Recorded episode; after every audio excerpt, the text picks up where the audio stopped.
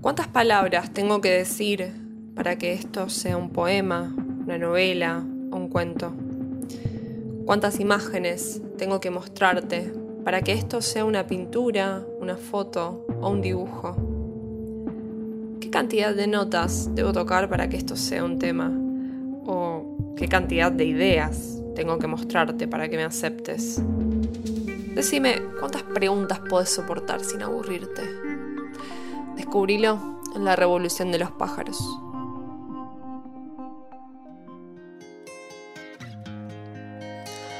¿Cómo están? ¿Cómo los trata este domingo de lluvia? Es medianoche, primero de febrero del 2021. ¿Quién pensaba en el fin del mundo hasta no hace mucho tiempo? Pero no me voy a poner dramática, no voy a empezar, no sé si a decir boludeces porque puedo decir una cantidad inconmensurable a chequear esa palabra en el diccionario por la hora. Pero podemos en esta noche dejar de pensar en el fin del mundo e irnos a una entrevista muy especial que grabé el año pasado. De hecho, la grabé cuando estábamos creo que en cuarentena y se van a dar cuenta por muchas de las referencias y, cositas que fueron saliendo en esta charla hermosa con Ariel Donda, que no lo voy a presentar porque ya está grabada la presentación y la van a escuchar ahí y lo van a conocer mientras lo escuchan. Así que disfruten un montón la entrevista y ojalá que el podcast con entrevistas siga, porque como estamos en constante movimiento, quizás las cosas cambien. No lo sé.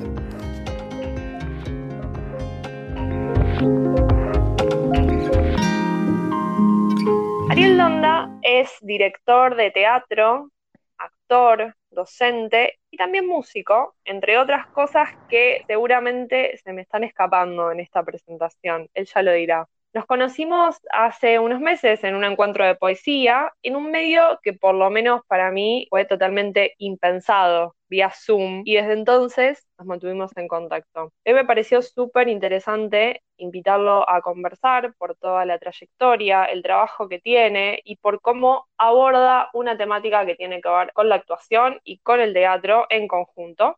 Y también se me da por preguntarte, antes de, meterme ¿no? con este mundo del teatro y lo que vos estás haciendo en este momento, Ari, ¿qué se te dio por los encuentros vía Zoom de poesía en este contexto de COVID?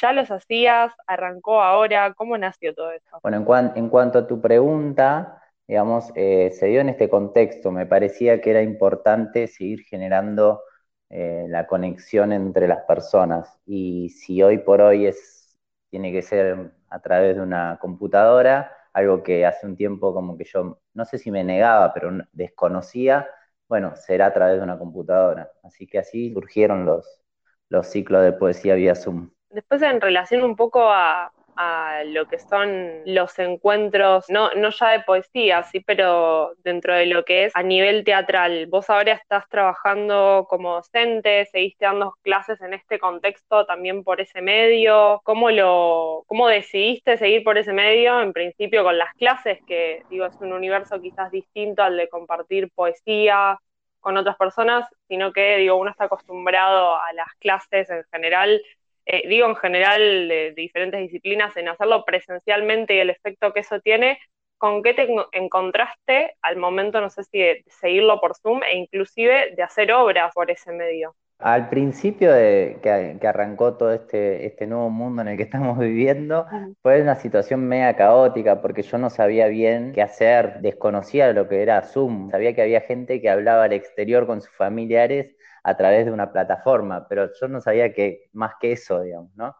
Y, enseguida surgió la necesidad de lo mismo de los ciclos de poesía, en el sentido de, seguir conectados, ¿no? Y si el arte, para mí, el arte y, bueno, lo que yo hago en, lo teatral, tiene que ver con, el poder de expresión, con, la conexión con el ser interior, con ese niño mágico, eh, me parecía una pena decir, decidir como yo, profesor, eh, dejar de dar o de brindar un espacio para que eso suceda. Eh, me parecía como fundamental la, acción que podíamos tener como artistas, como profesores, ah, en estos momentos raros, distintos, que estamos viviendo. Así que automáticamente me volqué a decir, bueno, ¿de qué manera es hoy la posibilidad de hacer algo? Bueno, Zoom, bueno, ¿qué es? o sea, entré, empecé a apretar como botones y de golpe me encontré dando clases, seminarios, obras, los encuentros de poesía. Encontré que más allá de la pantalla, cuando tenemos ganas, podemos conectar igual. Y puede suceder, y suceden cosas tan o más profundas que de, que de manera presencial. Eh, es como un flash, es muy difícil. O sea, el que lo está escuchando y no lo vivió, no se dio la oportunidad de decir, bueno, a ver, me adapto al mundo en el que estamos viviendo. Para mí se está perdiendo algo increíble algo que, nos expande. ¿Y a qué crees que se debe esa, esa expansión o esa diferencia que, de la que estás hablando al momento de, estar dando una clase, por ejemplo, vía Zoom, a darla presencial? ¿Sentís que hay alguna diferencia en la gente, en cómo se comporta o en cómo se expresa en esas clases? Todavía no logro interpretar bien qué es, o sea, lo, que sucede. A ver, obviamente de manera presencial hay un montón de cosas que, son mágicas e increíbles y que nunca van a poder ser superadas por lo virtual. Pero voy como a, la cuestión de que, a ver, en lo virtual no hay, no hay tiempo, no hay distancia, se, se conecta gente, nos pasan las obras que ven nuestras obras personas conocidas o, no, lo que sea, de que están afuera del país y que no tendrían la posibilidad de verla nunca la obra y la están viviendo en vivo porque no es algo grabado. Es, otra, es otra cosa. En mi cabeza se expandió la posibilidad de hacer un seminario con una, por ejemplo, hicimos un, yo estoy haciendo arte terapia, la formación, y dimos con un arte terapeuta y psicóloga de Mendoza un seminario. Entonces, en ese sentido, como que se expandió mucho mi, universo de, llegar a un otro y de conectar con gente de, otro país o, de otra provincia, ¿no? A eso me refería más que nada. Claro, sí, como poder llegar a, otros lugares que, que, en otro momento, estando por ahí, eh, en Buenos, bueno, vos estás ahora en, Martínez, ¿no? En Buenos Aires. Eh, entonces, como que por ahí llegar a Mendoza o llegar incluso a otro país ya es, es un montón, ¿no? Como poder también conocer cómo, cómo trabajan o cómo están o cómo son eh, o cómo se desarrollan, por lo menos en, lo que vos estás haciendo, sea arte terapia eh, o teatro, dentro de otros contextos, otros lugares físicos, que el lugar físico también cambia un montón de cosas de las personas.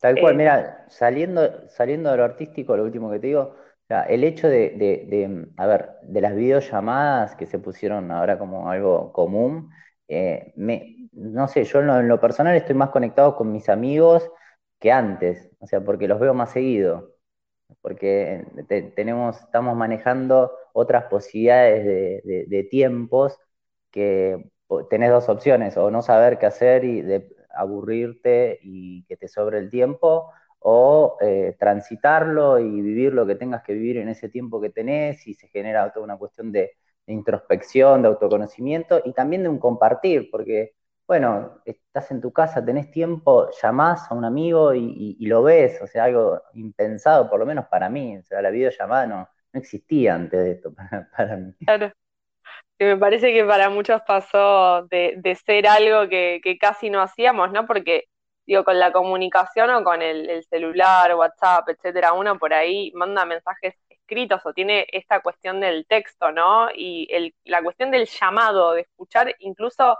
solamente la voz del otro había quedado, me parece, como en una etapa anterior del mundo cuando no existía la comunicación vía mensajes. Eh, es como, no sé si será un volver atrás pero con imagen ahora, porque la tecnología nos permite eso, pero es volver a, comunicarnos, a hablar, sobre todo, que, bueno, es, algo que a veces no, se da siempre en este mundo, que por lo menos no sé cómo lo ves, pero me parece que está bastante distraído y, la conexión y la charla con el otro y es, es algo que a veces es, complejo o se desarrolla por ahí de maneras, no sé si usar la palabra poco empáticas, pero donde uno se, no sé, pienso en, escenas anteriores de la vida cotidiana donde no hay una pandemia y, por ahí estás con un grupo de amigos en un lugar y está todo el mundo, no sé, pendiente del celular. Creo que por lo menos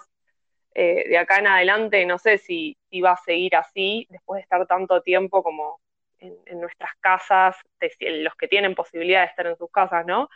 Eh, o de estar como en una situación de distancia física del otro. Eh, no sé si en eso algo, algo se modificó ahí. Ojalá que, se, modifique algo, porque lo que decís vos de, cómo nos relacionamos y, en cuanto a la comunicación, la, escucha es algo súper importante y es algo que, nos cuesta mucho hacer, ¿no? Estar escuchando al otro y no pensando en lo que le vamos a responder, si solamente escuchando, ¿no? observando desde la escucha. Tal cual.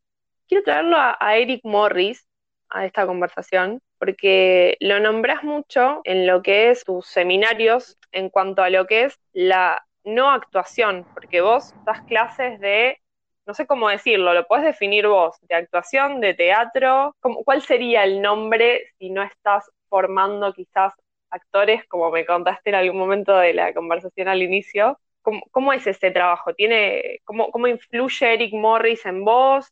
Cómo desarrollas eso en tu laburo actualmente, empezá por donde te parezca más pertinente a vos, que sos el que sabe sobre el tema. Es muy interesante la, pregunta. A ver, voy a arrancar medio desordenado, después veremos cómo, cómo lo ordenamos porque es como mucho.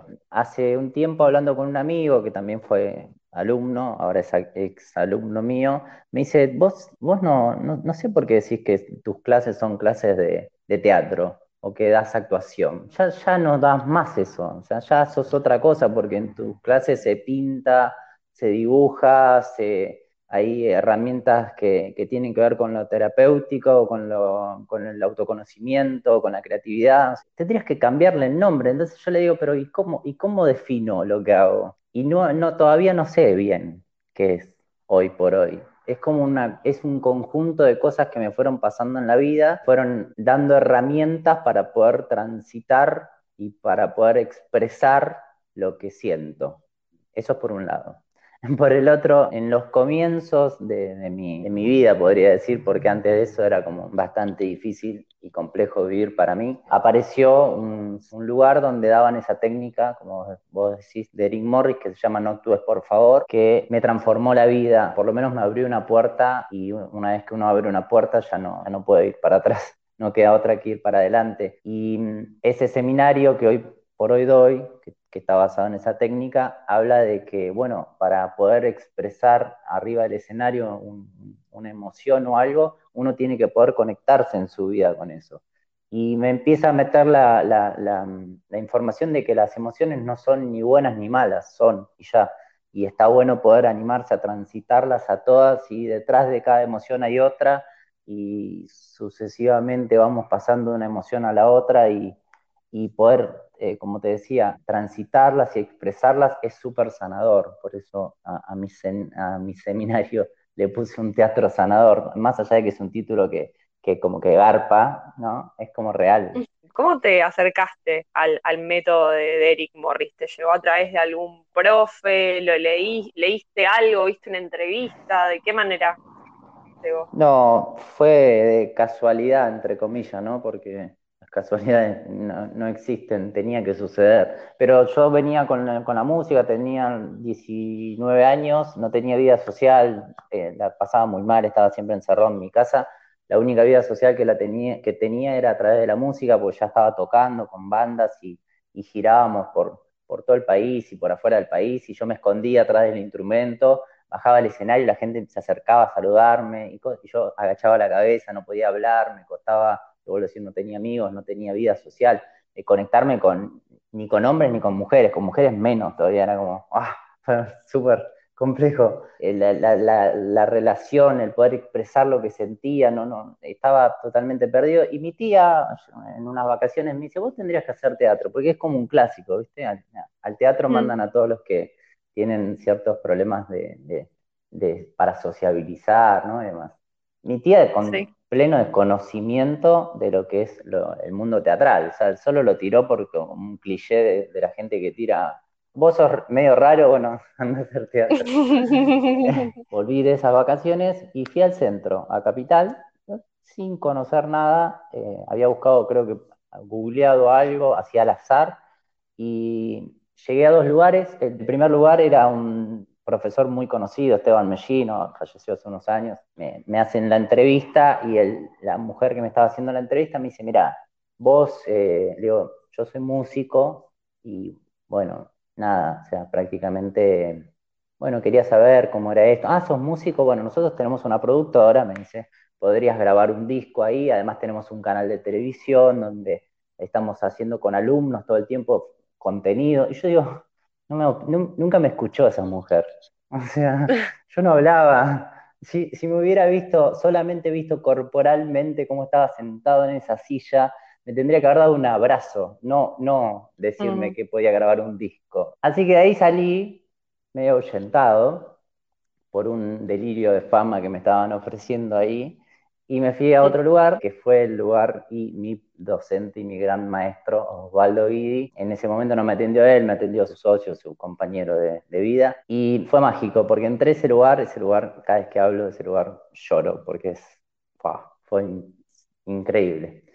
Y me siento en, una oficinita que tenían ellos y, el, este hombre, Hugo, con el que sigo teniendo relación y hablo y demás, agarra una lapicera, me dice, ¿cómo es tu nombre? Ariel. Y cuando va a escribir, aprieta la lapicera, la lapicera salta el, resorte para un lado, el cosito se le cae para el otro lado y se le desarma la, lapicera completamente y lo que hace es se caga de la risa. Y ahí sentí que, sentí que ese era mi lugar. Qué genial. Así, así apareció Eric Morris en mi vida. Ahí empecé a hacer clases con ellos. Los primeros meses no hablaba, o sea, me, ponía delante de un compañero y me acuerdo, tengo una imagen que me quedó para siempre en, mi memoria emotiva, que estaba delante de una chica y era, bueno, uno tenía que hablar y el otro le, cuando decían cambio le contestaba al otro. Entonces yo, la chica hablaba, hablaba, hablaba, hablaba, cambio, dicen. Y yo la miraba, ¿no? Y en silencio. Y la chica me dice, quédate tranquilo, no pasa nada, me dice. O sea, si no puedes hablar, no hables. O sea, fue como, ¡wow! Te vuelvo a decir, fueron cuatro meses de irme llorando de todas las clases, pero de volver de... Nada, es, el, rol de, maestro, de profesor, es, es muy importante porque es un acompañar al otro. Más allá de que seas terapeuta o no, eh, estás acompañando a un otro no sé, se me viene a la cabeza un profesor que tuve de música en la, primaria, en la escuela primaria, que me dijo, vos no vas a poder cantar nunca. Qué condicionante. Tremendo. Qué condicionante. Así por lo menos quedó en mi memoria, ¿no? A lo mejor me lo dijo de otra forma, pero yo hoy por hoy siento como que todavía esas palabras me resuenan. Es muy importante y me quedé, me quedé pensando en, en lo que estabas contando al, principio un poco sobre la experiencia que, te cambió, porque entiendo que fue como un, un clic, o sea, a ver, tu paso por, por las clases con, Osvaldo fueron un clic dentro de quién vos eras en ese momento y quién podía ser después de ese momento. en ese momento, eh, me acuerdo que después de meses de, bueno, de, o sea, la, la técnica es muy introspectiva, se trabaja con lo de uno, o sea, hay que bucear dentro de los recuerdos, de las emociones, eh, eh, se trabajan, es súper intensa eh, y, e inevitablemente tenés que trabajar con lo tuyo, ¿no? Porque por eso habla de no actuar, sino de, ser, ¿no? de buscar ese ser esencial que todos tenemos. Y bueno, fui como superando barreras que tenía, que tenemos, a la vergüenza, al ridículo, el hecho de de que vivimos en un mundo en el que equivocarse está mal visto, entonces uno por las dudas no pregunta, y al no preguntar uno no aprende, entonces seguimos fomentando el hecho de, de no saber, entonces ahí fue un clic muy grande. Me acuerdo que un, sábado hice mi primer ejercicio que me salió después de meses de, no poder, en, realidad me refería, siempre me estoy refiriendo no a lo actoral, sino al hecho de poder conectar conmigo. Hice un ejercicio que me salió súper bien y estábamos todos sentados cuando fuimos a tomar algo después de la clase y yo dije, yo voy a vivir de esto. Yo voy a dar clase de teatro y voy a acompañar a un otro. Y hoy estoy haciendo eso. Ese clic no solo fue en, una cuestión de, que el teatro y, el arte empezó a, como hacer florecer mi vida, sino también me, enseñó a que yo puedo construir mi, propia realidad. Es como súper fuerte, en todo sentido, ¿no? lo que pensamos y lo que decimos al universo y cuando sentimos y, nos damos cuenta de que tenemos ese poder, nos permite crear lo que, lo que queramos.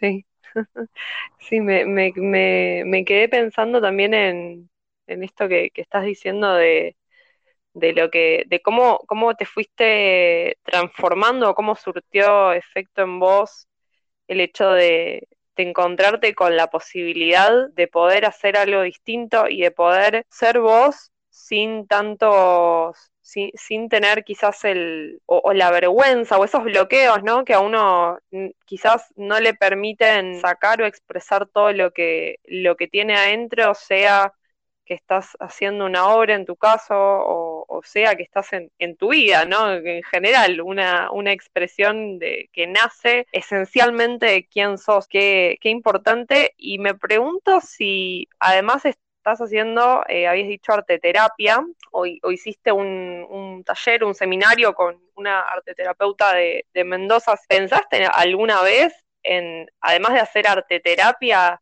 de, meterte a hacer otro tipo de, de, laburos en lo que es eh, lo terapéutico. Digo, tenemos un universo muy grande en cuanto a lo que son las, terapias, eh, desde lo que puede ser, por ejemplo, la psicología, métodos más tradicionales o métodos que son tradicionales y que también combinan otro tipo de, elementos o herramientas. ¿Lo pensaste? Sí, de alguna forma estoy accionando para eso. Hoy por hoy, más allá de, lo que de las formaciones que estoy haciendo, como te decía, todo lo que aparece en mi vida, yo no, no puedo evitar trasladarlo, ¿no? O sea, como compartirlo sería la palabra. Entonces, sí, apareció la meditación y en mis clases hay un momento donde se hace eje en la meditación y eh, la arte terapia que como, o sea, es como meternos en el inconsciente y traerlo al consciente a través de una obra artística, también es algo que se ve reflejado y cada vez se va como, o sea, me estoy encontrando con, una parte mía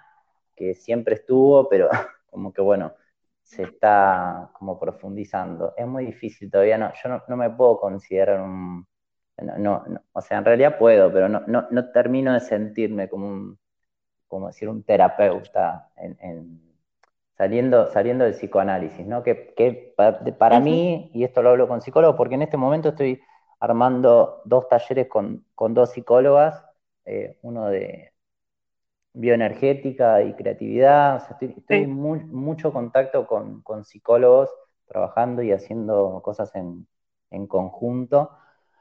Eh, el psicoanálisis quedó obsoleto para mí, ya está, ya pasó. Ya hay, hay un montón de posibilidades más eh, interesantes en un mundo de desconexión que, que, hacen base y que no desconocen al psicoanálisis, ¿eh? pero que sí profundizan y, nos ayudan a conectar de otra manera. Y mi camino va más por ese lado, el psicodrama, ahora estamos armando un taller de psicodrama con, con otra psicóloga, bueno, incluso la arte terapia y hay un montón de, de cosas con artísticas barra terapéuticas que, que nos ayudan mucho más. O sea, a mí me pasaba, por lo menos cuando, antes de hacer eh, esta primera experiencia teatral, que, iba un psicoanalista y, yo no sabía qué decirle. ¿Qué, te voy a decir? y eran sesiones y sesiones y sesiones que yo solo estaba en silencio, no me podía. Por eso no, no, o sea, para mí está eh, en cierto punto obsoleto, se, se puede construir. A los chicos cuando van a terapia, los hacen dibujar, escribir, pintar, y a los grandes no le hacen hacer eso. ¿Por qué? Si yo por ahí lo que tengo, lo que me está pasando, no lo puedo sacar en palabras, porque no tengo la posibilidad o las herramientas o lo que sea. Y por ahí me sale dibujando. ¿Por qué no puedo dibujar? Em, claro, en, ese sentido, en, lo que, lo que venís diciendo, o sea, quizás de mi lado podría decir que entiendo muy bien el, psicoanálisis porque me, analizo y es un método que, por ahí frente a otros en, este momento me ha ayudado, pero sí me parece como muy copado lo que decís de que quizás ese tipo de, espacio no funciona para todo el mundo igual y, está bien que así sea porque no todos los espacios funcionan de la misma forma. Quizás en una etapa puede que a una persona o, a quien sea le sirva hacer o psicoanálisis y en otra ya no porque necesite tener otro, otro lugar eh, donde expresarse que no sea mediante la, la palabra solamente, porque no solamente nos expresamos mediante palabras o lo que decimos, sino que también puede salir a través de un dibujo, de un color o, la elección de, no sé, me imagino por ahí en, lo que es el, teatro, una emoción al momento de, estar eh, en una escena. Sí. como que está buena esa, esa multiplicidad de, terapias y de posibilidades que tenemos. a, eso me refiero. Yo me refiero cuando un psicoanalista es eh, es duro en su estructura. O sea, yo creo... los psicoanalistas muy, muy clásicos, digamos. Claro, o sea, hoy por hoy eh, eh, tengo muchísimos alumnos que son psicólogos y, la flashean y están hoy rompiendo e incorporando otras cosas. Porque vos cuando estás con, con un con alguien que te está haciendo una consulta, vos tenés que tener distintas herramientas para abordarlo. No es la misma herramienta para todos. Más allá que vos, como vos decís, y hoy yo también digo, por ejemplo, a ver, hoy siento necesidad de hacer que alguien eh, de, estar con un psicólogo, porque necesito poner en palabras y no necesito otra cosa. Pero yo ya estoy pudiendo elegir qué es lo que creo que me serviría. Yo me baso siempre en las personas que todavía no saben qué es lo que necesitan están, saben que necesitan algo, pero no, no saben qué exactamente. Entonces, cuando ya tenemos la posibilidad de elegir, ya es un paso más adelante, más allá de que sufrimos y la pasamos para la mierda también, ¿no? Pero nadie está hablando de un rol así como superador. Eh, pero tenemos como esa posibilidad de elegir. Entonces, me parece que el rol de, de acompañante tiene que tener un conjunto de cosas, porque vuelvo a lo mismo, o sea, a mí lo que me, interesa y creo que es una de las, como si, me puedo hacer un autopiropo, es que soy un gran observador eh, cuando quiero, ¿no? cuando quiero, soy un gran observador y, y también tengo una buena escucha. Y, eso es algo que más allá de, los años de facultad que puedas tener, eh, si no lo desarrollás y si no lo profundizás, eh, eh, no, no, sirve de nada, porque estás como cumpliendo un rol automático dentro de algo que no tendría que ser así. Te cambio completamente de tema, ¿te puedo decir algo que, me surgió en este momento? Tiene que ver igual con esto que estamos hablando, tampoco te voy a hablar de otra cosa, pero eh, hay, hay, hay, hay, un, tipo que es súper, súper grosso, eh, que se llama Jodorowsky, no sé si lo habrás sentido nombrar. Bueno, Jodorowsky hace poquito vi un video de una, él eh, tiene que ver con la psicomagia y demás, pero hay un video que es, eh, es él eh, generando conexión con las personas a través del corazón. Entonces, abraza a una persona, se lo pone en el pecho y cuando nosotros sentimos el latido de los corazones, lo que nos conecta es con nuestra madre, ¿no? Con el hecho de estar ahí en el vientre de la madre. Y el tipo empieza a llorar, ¿no? y, y, genera una conexión con el, con el consultante, paciente, paciente es como medio rara la palabra, pero bueno, como con el paciente, tremenda, solo con el hecho de darle un abrazo, ¿no? Em, y a mí me pasa que a veces hago, voy como, como paciente a hacer distintas terapias, eh, no sé, biodecodificación o lo que sea, y el tipo o el terapeuta me da un abrazo cuando llego. Y yo cuando llego y la persona que conecta conmigo desde un abrazo, desde sentir los corazones, ya me da como la posibilidad de, que está todo bien, de que no va a pasar nada. Y muchas veces en otro tipo de terapias, yo he hecho mucho psicoanálisis, nunca me dieron un abrazo. Sí, eso es cierto, te, entiendo totalmente. Me pasó muchos años de, buscar un analista o, ir pasando y, me encontré con de todo y creo que hoy, hoy lo, lo volví a, elegir después de, bastante tiempo de estar como distanciada por, por, la persona con la, que, con la que hoy me analizo, que es como súper cálida. Ahora por el contexto no nos estamos viendo físicamente, pero siempre una persona como que te da un abrazo. Ahora que lo, lo decís, eso es como súper importante, ¿no? Que, que te contiene, que incluso fuera de la sesión por ahí hablas algunas palabras o te puede llegar a dar alguna recomendación, digo, como que se sale de eso que decías antes, de esa cuestión de piloto automático, ¿no?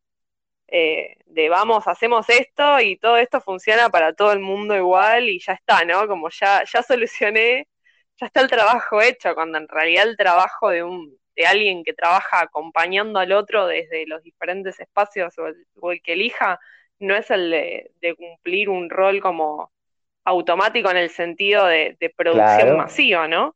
Sino como de, de personal, de, no personalidad, de no me salió ahora el término, ¿no? Pero de tratar al otro como, como quien es, sin tratarlo eh, como si fuera parte de una serie o de algo que está producido en serie. desde un punto de vista de, digo, vuelvo a insistir, ¿eh? yo no estoy bardeando a todos los terapeutas, conozco una, banda de, de, psicólogos que rompieron con todo eso y cada vez son más los jóvenes que, que van rompiendo con, con, con, esa vieja camada, ¿no? Más allá de que algunos quedan. Eh, eh, el hecho de, que no hay alguien superior a uno. O sea, somos el reflejo. Yo también por algo me estoy analizando con ese mm. terapeuta y ese terapeuta en mí le reflejo un montón de cosas que tiene que trabajar él. es así. Entonces, el que se pone en un rol de superior está equivocadísimo. Y hay muchos que se comen el verso. con, con, la medicina en general me pasa. que, se comen a la que son Dios. Eh, no, está buenísimo lo que haces, sos un bien para la sociedad y todo lo que quieras, pero, pero no sos Dios. No, no, no, eh, bajemos de, tu ego a la tierra eh, y somos pares y ya. Tal cual. Ari, si miras al Ariel de hace cinco años atrás, con la mirada en este momento, ¿no? Como haciendo una reflexión hacia atrás. ¿Qué ves en ese Ariel de hace cinco años, hoy? Lo, veo como, como muy, muy, muy perdido. Hablando de abrazos, como que le daría un abrazo y le diría que, que, no va por ahí, que va por otro lado. Más allá de que, bueno, es lo que tiene que transitar ese Ariel de hace cinco años para llegar al hoy, ¿no?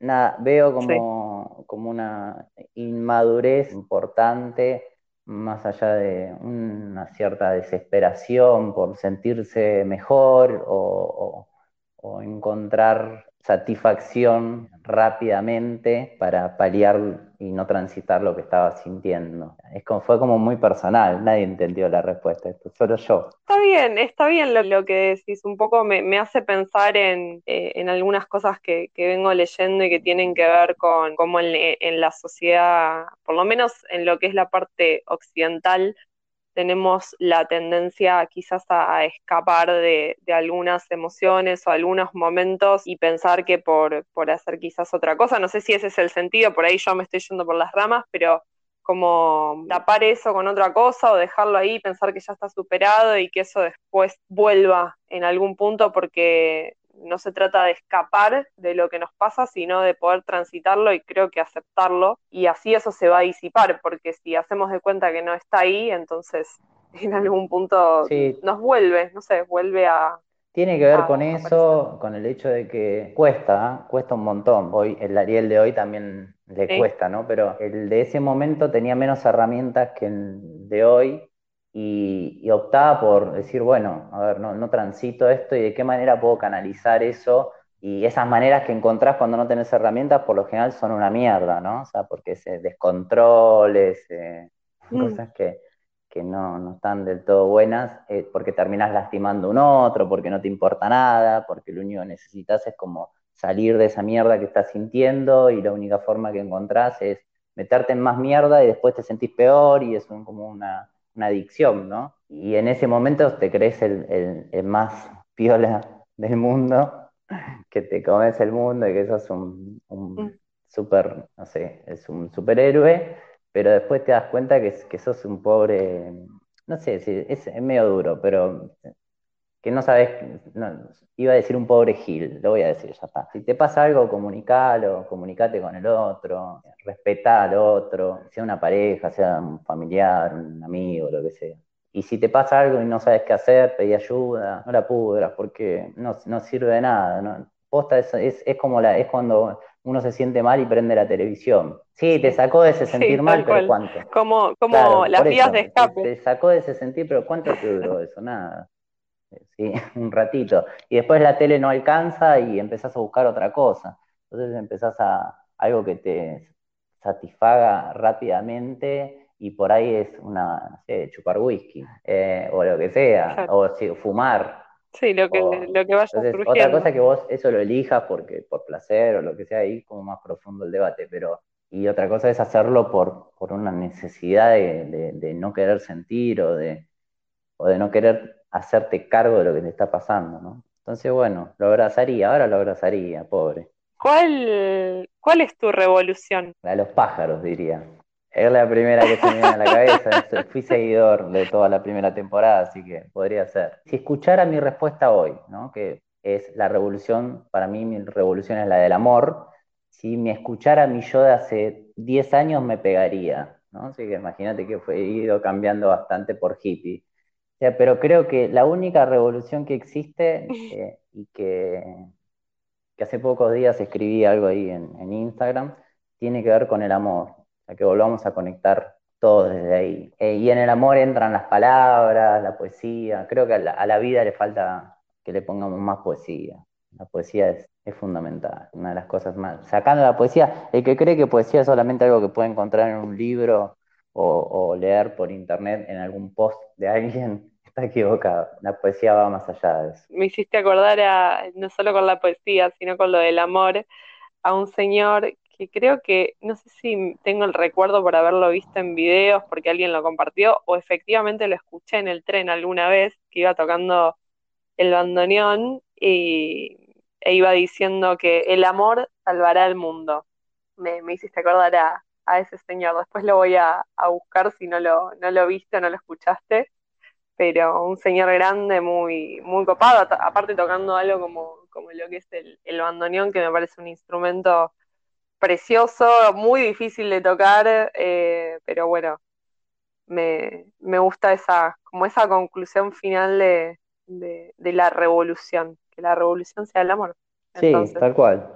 Eh, creo que va por ahí, o sea, y romper con el, con el hecho de que cuando escuchamos la palabra amor, automáticamente se nos viene la pareja, ¿no? O, o hijos, ¿no? Los que tienen hijos. Y, va más allá de eso, porque amor es hacia el vecino, hacia la persona que pasa por la calle, hacia, hacia el mundo, hacia las plantas, hacia los animales, o sea, hacia todo, ¿no? Y sobre todas las cosas hacia, hacia uno mismo, que es lo más difícil de amar. Siempre ponemos el amor en, un otro, ¿no? Entonces, cuando nos empecemos a querer a nosotros mismos y desde, desde ese querer nos conquemos y nos conectemos con el otro, podemos generar una revolución hermosa. Digamos. En, otro, en otros años, muchos años atrás, yo creía que la revolución venía por las armas y tomar el poder y abolir el Estado, ¿no? Pero bueno. Bueno, pero eso también muestra un poco como lo que, lo que uno, uno va transitando y que, que todo está en movimiento, las emociones, las ideas, las palabras, absolutamente todo. No es algo estático como lo podría ser una, bueno, no sé si una piedra, pero bueno, como me, da mucho miedo a las personas que, no sé, me pasa que por ahí no hablo con una persona durante cinco años y al hablar me cuenta exactamente lo mismo, me da mucho miedo. O sea, no puede ser. O, mi vida es demasiado intensa o, a esta persona no le pasa nada. O sea, no, no, no, no puede ser. un mes mío son cinco años de la persona, digo, o sea, ¿qué onda? O sea, no, no. Eh, es, raro, duden, esto lo digo para que quede así grabado en la eternidad, duden de las personas que no cambian. O sea, el que cree y defiende lo mismo durante toda su vida, para mí es un error. Estamos en, como decís vos, en constante movimiento, en constante transformación. Si te conectás con el mundo, el mundo todo el tiempo te está dando nueva información y lo que vos creías que hoy era lo, más acertado por ahí mañana no lo es. Y dudar de todo. O sea, es algo que aprendí y que lo tomo como una... Dudar, pero no en el sentido de negativo, sino en el, sentido de, sumar, ¿no? De, decir, bueno, vos me decís esto, bueno, bien, es una realidad, ¿no? La que vos me estás contando. El otro me cuenta otra realidad y está la que yo vivo y entre todas esas como que como el niño, ¿no? Que va como aprendiendo constantemente y de alguna forma va armando con todo ese conjunto de cosas algo. Después cuando somos adultos como que llegamos como a una cierta verdad y fue, ¿viste? Como decir, bueno, ya está, no, listo, ya, ya ¿quién me va a enseñar? ¿Vos? No, no tenés nada para enseñarme. Aprendo solo de lo que, de este, porque me interesa este, y capaz que el otro te está enseñando un montón de cosas también, capaz no, seguro que el otro también te está enseñando. Eterno aprendizaje para todos.